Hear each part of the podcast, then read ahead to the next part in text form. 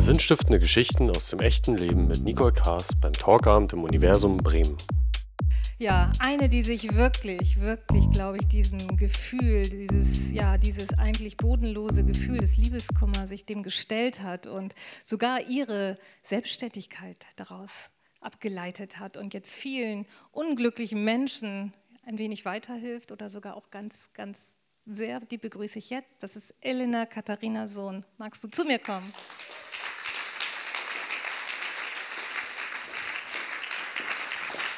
Ah, warte. Ja, herzlich willkommen. Du Hallo. hast eine Liebeskummeragentur. Das klingt total aufregend. Ich habe mir so vorgestellt, wie ist dein Arbeitsalltag? Stehen da jeden Tag Menschen mit roten Nasen und Taschentücher vor der Tür und bitten um Einlass und sagen, du bist die letzte Hoffnung? Oder wie, wie läuft das bei euch? Tatsächlich sind die Menschen mit akutem Liebeskummer recht schüchtern. Also ich mache das jetzt seit äh, ja, knapp zehn Jahren und ich glaube, dass jemand mal wirklich einfach vor der Tür stand, das ist genau einmal passiert in zehn Jahren ähm, wie es heute so ist, das meiste läuft natürlich über unsere Website. Das heißt, die Leute können ähm, E-Mails schreiben, sie können uns eine WhatsApp schreiben oder sie können anrufen. Und selbst anrufen tun die Leute recht wenig. Also es gibt doch, obwohl wir ja eigentlich der Ansprechpartner sind dafür, gibt es immer noch so eine kleine Hemmschwelle. Die meisten Leute schreiben tatsächlich eine E-Mail. Hat das was damit zu tun, dass man vielleicht dieses Gefühl auch immer noch so ein bisschen verniedlicht und das Gefühl hat, wenn man selbst so drunter leidet, dass das vielleicht, ja, dass man sich selbst da nicht so ganz mit ernst nehmen mag? Oder was glaubst du? Ich glaube, das hat ähm, ja vielleicht auch so ein bisschen damit zu tun, ja, dass die Leute sich ähm, vielleicht so ein bisschen schämen, das kann schon sein. Aber ich glaube, viele sind auch unsicher darüber, wie der richtige Weg wäre, uns zu kontaktieren. Also die können vielleicht auch, obwohl sie Hilfe bei uns suchen, das erstmal noch gar nicht so richtig greifen. Wie ist das, rufe ich jetzt da einfach an oder wie funktioniert das eigentlich? Und dann klären Sie das lieber per E-Mail. Sich auf Liebeskummer zu spezialisieren, ist ja so unglaublich einfach eigentlich. Also diese Idee ist so unglaublich klar, dass man sich wundert, dass nicht schon vorher jemand drauf gekommen ist. Stimmt. Wie ist denn bei dir so der Auslöser dafür gewesen? Überraschung.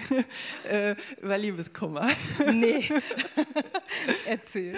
Also ich ähm, war damals, das ist ja, jetzt ein bisschen mehr als zehn Jahre halt her, ähm, war ich, eigentlich bin ich studierte Politologin und habe in Berlin in einer großen PR-Agentur gearbeitet, kam so aus dem Fernsehjournalismus und der PR und ähm, arbeitete da so vor mich hin und lebte damals das erste Mal in einer für mich ähm, richtig ernsten Beziehung mit einem Mann, mit dem ich auch zusammen gewohnt habe. Und ähm, ja, eines Abends kam ich von der Arbeit nach Hause und er ähm, offenbarte mir also, dass er sich trennen wollte. Und ähm, damals habe ich dir auch schon im Vorgespräch, glaube ich, gesagt, hatte ich das Gefühl, das kommt aus heiterem Himmel für mich, wenn ich ehrlich bin. Und heute natürlich weiß ich, das hat sich schon lange angebahnt, aber ich bin damals in ein totales Loch gefallen. Also ich war, ich konnte ähm, nicht mehr arbeiten, ich, ich, ich, war eigentlich zu gar nichts mehr so richtig imstande. Ich bin so richtig ähm, zusammengebrochen und ähm, war dann auch erstmal krankgeschrieben eine Weile. Ich glaube, ich war zwei Wochen krankgeschrieben, habe mit meinem Arbeitgeber damals aber auch, zu dem hatte ich ein gutes Verhältnis, sehr offen darüber geredet und habe gesagt, ich, ähm, ich kann zwar ins Büro kommen, aber ich sitze eh nur rum und heule und kann mich nicht konzentrieren. Insofern mache ich das vielleicht besser zu Hause. Ähm, Überlegt dir das gut? Ja, ja. Dann hat er gesagt, ja, okay, guter Plan, sehe ich auch so. Und dann ähm, war ich also eine Weile raus äh, aus der Arbeit und ähm, was dann relativ schnell bei mir kam, war so ein Gedanke von, ähm, das ist ja eigentlich auch ganz komisch, dass jetzt in dieser Lebenssituation, in der mir sowas passiert, meine Arbeit mich so gar nicht auffangen kann. Also gar nicht. Ich hatte, mir war das alles, ich dachte, was machst du? Du sitzt da vor dem Computer, was das? was du da machst. Du machst den ganzen Tag irgendwelche PR-Kampagnen für, und ich meine, ich war bei einer sehr großen Agentur ähm, da geht es also viel auch um Kunden, wo man denkt, naja, die vermehren ihr Geld damit, aber am Ende ich, hat mein Herz damit nichts zu tun. Ähm, und dann habe ich also aus dieser Krankschreibung heraus sehr schnell entschieden, ich, jetzt brauche ich irgendwie, jetzt ist der Moment mal für einen richtigen Break und habe mir ein Sabbatical erbeten und bin dann drei Monate raus aus der Agentur und habe die Zeit genutzt, auch weil ich ein bisschen Abstand kriegen wollte zum, äh, zu der gemeinsamen, zum gemeinsamen Wohnort und so. Wir lebten in Berlin, ich lebe auch immer noch in Berlin heute und ähm, bin auf Reisen gegangen und habe viele, habe mir damals ähm, so ähm, also vom Bild her ganz schön, ein altes Cabriolet gekauft, so ein ganz altes Cabriolet, habe meinen Hund auf den Beifahrersitz gesetzt und bin losgebraust. Und habe Freunde so in Europa besucht, im näheren Umfeld, die ich irgendwie ähm, schon lange nicht mehr gesehen hatte. Und habe mit denen dann immer darüber geredet. Also die bekamen das ja auch mit, wie es mir ging. Und die sagten dann häufig zu mir, Mensch, so ging es mir auch schon mal. Ich war auch schon mal so völlig aus dem Leben geworfen durch Liebeskummer oder ich kannte mal jemanden, bei dem das so war. Und je mehr solcher Gespräche ich geführt habe und ähm, je mehr ich auch merkte, dass mir selbst dieser Abstand, äh, dieser räumliche Abstand auch gut hat, habe ich irgendwann gedacht, das ist doch irgendwie total verrückt. Es scheint ja so zu sein, dass wirklich fast jeder Mensch das kennt. Ähm, und mit jedem Wehwehchen, was man ansonsten hat, weiß man sofort, wo man hingeht. Aber da gibt es gar niemanden, der einem hilft bei Liebeskummer. Und ähm, ja, dann ist im Grunde auf dieser Reise damals diese Idee geboren, ähm, eine Liebeskummer-Reiseagentur zu gründen. So bin ich gestartet. Ähm, ja, und als ich dann zurück war, ähm, äh, habe ich nochmal wieder angefangen zu arbeiten, kurze Zeit in der Agentur und habe dann aber äh, eines Tages gekündigt und ich erinnere mich noch sehr gut daran, wie ich ähm, an dem Tag, ich habe es dann tatsächlich doch recht ähm, spontan gemacht. Ich hatte noch niemandem weiter davon erzählt. Und ich erinnere mich, wie ich vor der Agentur stand und meine Eltern angerufen habe und gesagt habe, juhu, ich habe den ähm, unbefristeten Arbeitsvertrag bei Scholz Friends gekündigt. Ich mache jetzt eine Agentur für Liebeskummer. Und ähm, meine, Kopf, ne? meine, Eltern sehr sicherheitsliebend, die haben, glaube ich, gedacht, okay, jetzt, jetzt dreht sie total durch. Super. Ich habe äh, noch so einen Text gefunden. Ich weiß gar nicht, ob du ihn geschrieben hast oder jemand anders getextet, aber ich fand ihn schön für eure deine ja Liebeskummerreisen. Du hast es ja gesagt, er sollte es ja so eine Art Reiseagentur für ja Liebeskummerpatienten sein. Genau. Bye, bye, Blödmann. Bei Liebeskummer zu Hause ins Kissen heulen bringt doch nichts. Wer wirklich über den Ex hinwegkommen will, braucht eine Reise bei die Liebeskümmerer. Ja, der, der, ist nicht von mir Nein, der ist nicht von dir. Aber ich fand ihn sehr lustig ja, ja. und dachte so, ja, die Idee äh, ist schon irgendwie stimmig, aber es ist nicht bei den Reisen geblieben. Ne? es ist nicht bei den Reisen geblieben. Die Reisen haben zwar, ähm, sagen wir mal, wenn sie zustande gekommen sind, haben sie fantastisch funktioniert. Da sind Freundschaften fürs Leben entstanden. Liebe? Liebe nicht tatsächlich ich, werde ich auch oft gefragt, aber ähm, es sind ganz, ganz tolle Freundschaften entstanden und ähm, es war aber so ein bisschen schwierig, weil es Gruppenreisen waren. Es gab immer eine Mindestteilnehmerzahl. Die Leute sind sehr sprunghaft in der Situation ja. und die haben dann häufig kurzfristig storniert und das war dann schwierig und dann ähm, bin ich so mit dem, ich habe mir dann angeguckt, okay, was wollen die Leute eigentlich genau und so ist nach und nach dann das Angebot gewachsen, ähm, was wir heute haben. Erzähl noch mal kurz, ich habe äh, von gar nicht mehr weiter gefragt. Ähm, wie ist denn euer Angebot? Das heißt, ich kann euch kontaktieren. Euch heißt, ihr seid mehreres, nicht nur du. Mhm. Wie, wie, was für ein Angebot habt ihr? Was kriege ich Wir da? sind ein Team aus acht ähm, Psychotherapeuten und Coaches. Und ähm, wir helfen den Menschen zum Teil live bei uns in Berlin in meiner Praxis. Ähm, das ist aber nur ein kleiner Bruchteil natürlich der Menschen, die zu uns kommen, weil ja die wenigsten in Berlin wohnen von denen ähm, die sich an uns wenden und ähm, beraten ansonsten per Skype, per E-Mail, ähm, telefonisch und haben tatsächlich Kunden, die nicht nur aus dem gesamten deutschsprachigen Raum kommen, sondern es kommen äh, weltweit, wenden sich Kunden an uns, weil viele Deutsche, die im Ausland leben, und in so eine Situation geraten, die können noch nicht mal vor Ort, häufig wegen Sprachbarrieren, zum Psychotherapeuten gehen oder so. Und ähm, das sind auch häufige Kunden bei uns dann. Ah ja. Das ist ja auch interessant. Mhm. Ja, du hast ja zwischenzeitlich, du hast vorhin gesagt, zehn Jahre bist du jetzt schon sozusagen ja. Liebeskummer-Expertin, hast schon drei Bücher darüber geschrieben. Das heißt, so deine alte Leidenschaft hast du auch noch wieder mit in deinen Beruf so ein bisschen gebracht, das Schreiben. Und ähm, da sind ja viele Fallbeispiele, Tests, Strategien, also alles, was du so erfahren hast drin. Und es ist einmal für Menschen, die Liebeskummer haben natürlich, für Menschen, die statt Liebeskummer dann eine schwierige Beziehung eingehen und ja, Menschen, die auch gerne Liebeskummer hätten, ne? also die eigentlich sie wieder verlieben möchten. Ja. Und also hat sich so aufgeweitet. Es war, am Anfang war es ja so dieser akute Liebeskummer, aber nach und nach hast du, glaube ich, festgestellt, das Feld ist ja viel größer. Ja, naja, Liebeskummer hatte einfach ganz viele Facetten. Das ist nicht nur dieses, ähm, ich wurde verlassen und habe Liebeskummer, sondern tatsächlich kommen ganz viele Leute zu uns zum Beispiel, die in unglücklichen Beziehungen stecken, die also in der Beziehung Liebeskummer haben oder Menschen, die unglücklich verliebt sind oder eben Menschen, die ähm, schon ewig Single sind und niemanden finden. Also das hat sich einfach so entwickelt aus dem tatsächlichen Bedarf der Menschen und all das ist ja eine Form von Liebeskummer. Was ist dein Eindruck? Warum tun wir uns eigentlich so schwer mit dieser Form von Liebe? Weil wir häufig viel zu große Erwartungen an sie haben und ein ganz ähm, ähm, überforderndes Bild von der Liebe. Ich glaube, dieses Bild ist ja auch noch gar nicht so alt, verhältnismäßig. Ne? Also ja. Das ist also so das pauschale Schlagwort wäre natürlich immer so die Hollywood-Liebe, ne? an die mhm. alle so ähm, glauben und äh, auf die alle hoffen. Und wenn man aber mit der Erwartung an die Liebe herangeht, dann ist das Potenzial für Enttäuschung und Konflikt eben leider sehr, sehr, sehr groß. Und wie geht dann so dieser Weg? Also was ist das, was du den Menschen anbietest, auf diesem Weg eigentlich dieses Bild ja wahrscheinlich irgendwo auch zu verändern? Mhm. Ich habe eine Methode entwickelt, tatsächlich aus der Arbeit mit den Leuten heraus ist das entstanden, weil ich in den ersten Jahren ähm, in den Beratungen, also man muss dazu sagen, ich habe natürlich nach der Politologie, nach dem Politologiestudium und meiner Zeit in der PR-Agentur mich auch psychologisch noch ausbilden lassen. Nicht, dass jetzt Zuhörer denken, ich sitze als Politologin. Von der Werbeagentur gleich.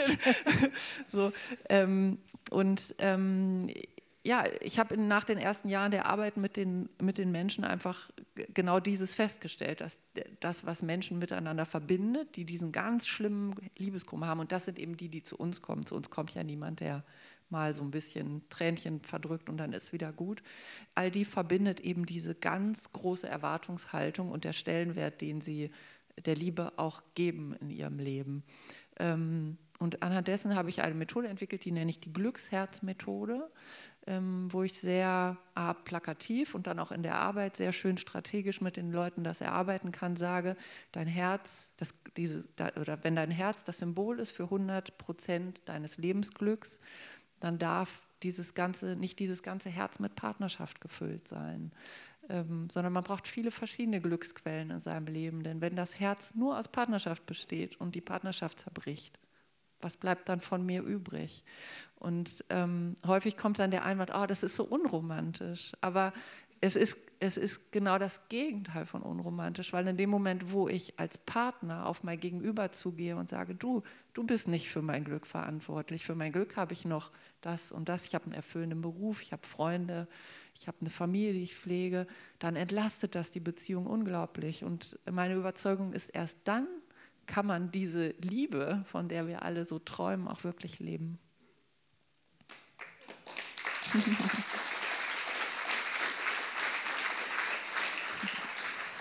Ich finde, das klingt total eingängig, aber jetzt stelle ich mir gerade vor, ich will doch, dass dieser Mensch unbedingt zu mir zurückkommt. Und dann erzählst du mir, ne? also ich hänge ja an diesen Mann oder Frau oder wer auch immer. Und ich habe manchmal den Eindruck, das ist ja fast wie eine Sucht. Mhm. Weil man einfach dieser Entzug. Ist ja biologisch auch so. Mhm. Genau, ja, dieser ja. Entzug ist ja wie, als würde ich aufhören müssen zu rauchen oder sonstige Dinge, die ich gern tue. Wie reagieren die Menschen dann darauf, auf diesen Switch? Weil das ist ja eigentlich ein Switch, der mich auf einmal auffordert, mich mit mir zu beschäftigen, mhm. anstatt jetzt mit diesem Mann, der da nicht mehr mit mir zusammen sein will mhm. oder nicht so ist, wie ich ihn mhm. haben möchte.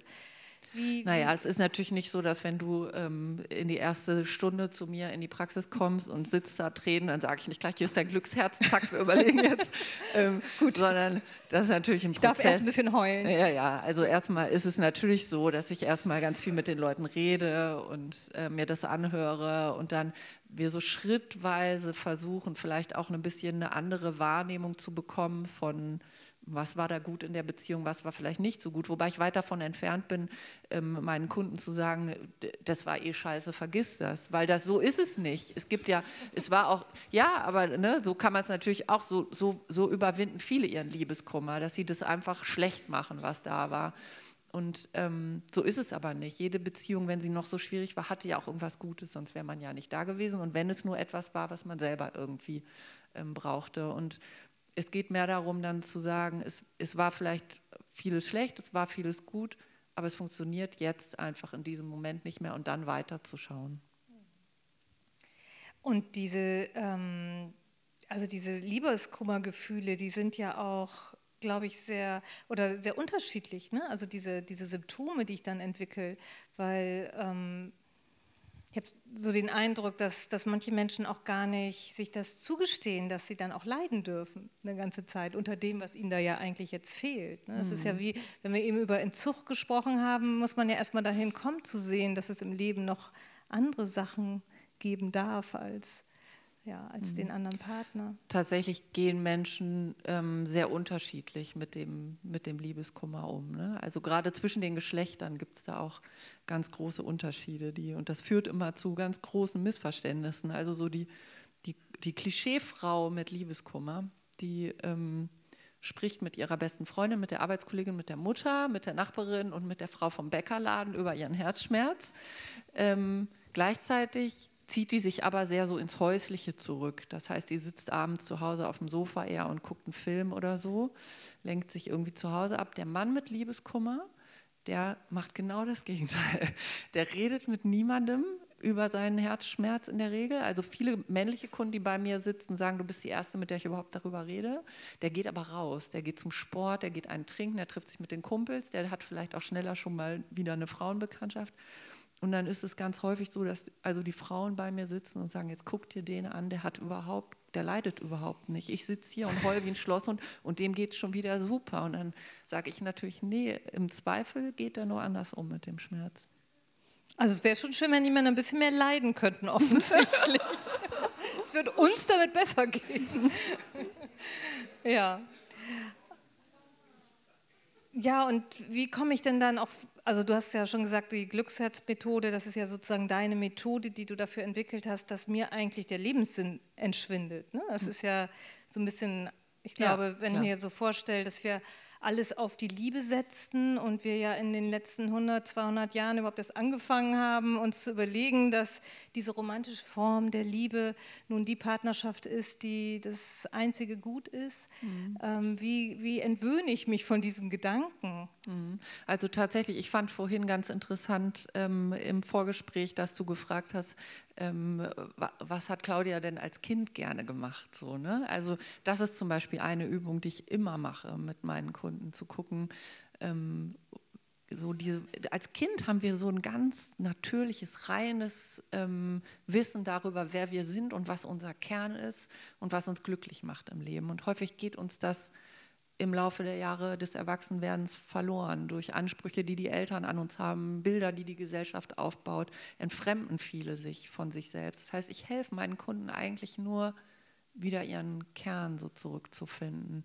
Das hat ganz viel mit Kindheit zu tun. Ich mache viele Übungen mit den Leuten, wo es auch um die Sinnfrage tatsächlich geht. Das gibt ja im, im Coaching und in der Therapie viele Methoden, mit denen man so gucken kann, okay, was ist eigentlich dein Lebenssinn, dein größter Motivator? Und ähm, was dann ganz verrückt ist, auch so, ich, ich kann sowas auch per E-Mail anleiten. Und ähm, dass Leute häufig, wenn sie zwei oder vier Wochen E-Mail-Beratung mit mir gemacht haben, am Anfang dreht sich alles noch um den Ex-Partner und irgendwann schreiben die mir dann, du, das ist total verrückt, ich habe gerade festgestellt, die letzten drei Mails ging es ja nur noch um mich, wir reden jetzt gar nicht mehr über den so oder die.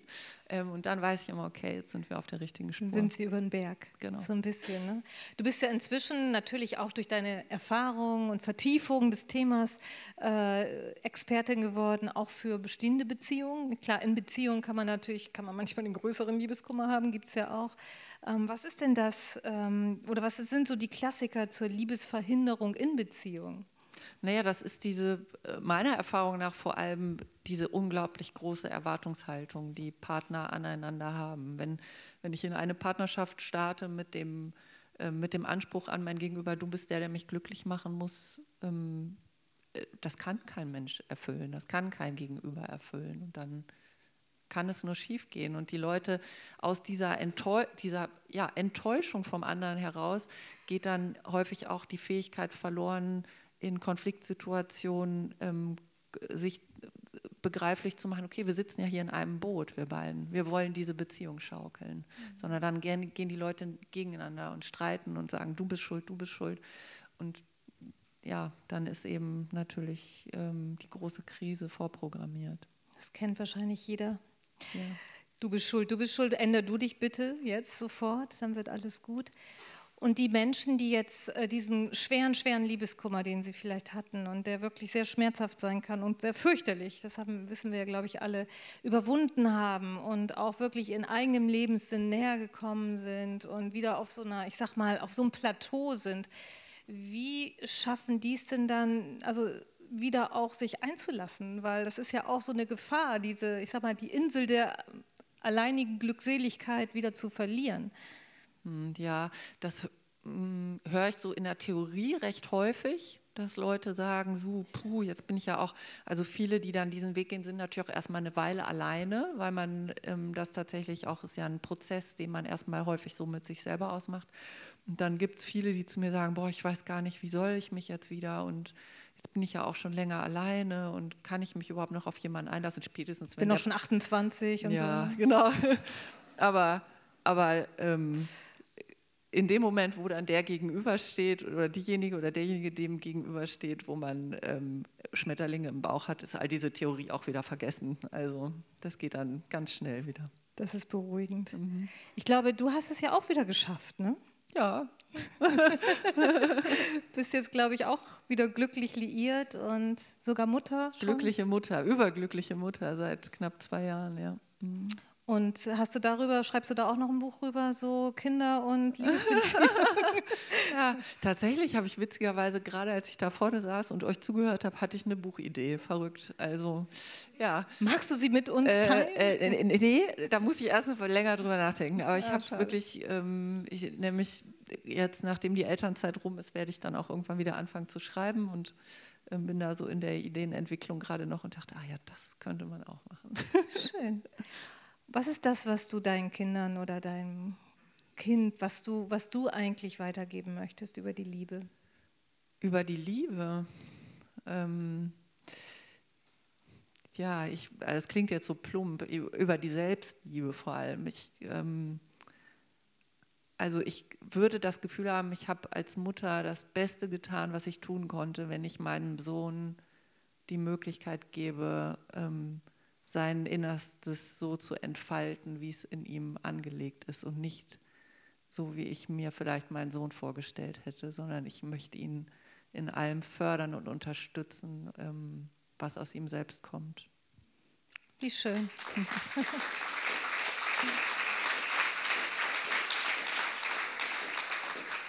Ja, also ich glaube, ein schöneres abschließendes Wort können wir gar nicht mehr finden. Ich möchte mich bei dir sehr, sehr bedanken, dass du und deine ganze Familie, dass ihr euch auf den Weg hierher gemacht habt, nach Bremen. Danke. Und dass du uns über, ja, über die Liebeskummeragentur berichtest und vor allen Dingen über die wertvollen Dinge, die sich dahinter verbergen. Ja, vielen Dank, dass du das tust. Danke, sehr, sehr gerne. Dankeschön.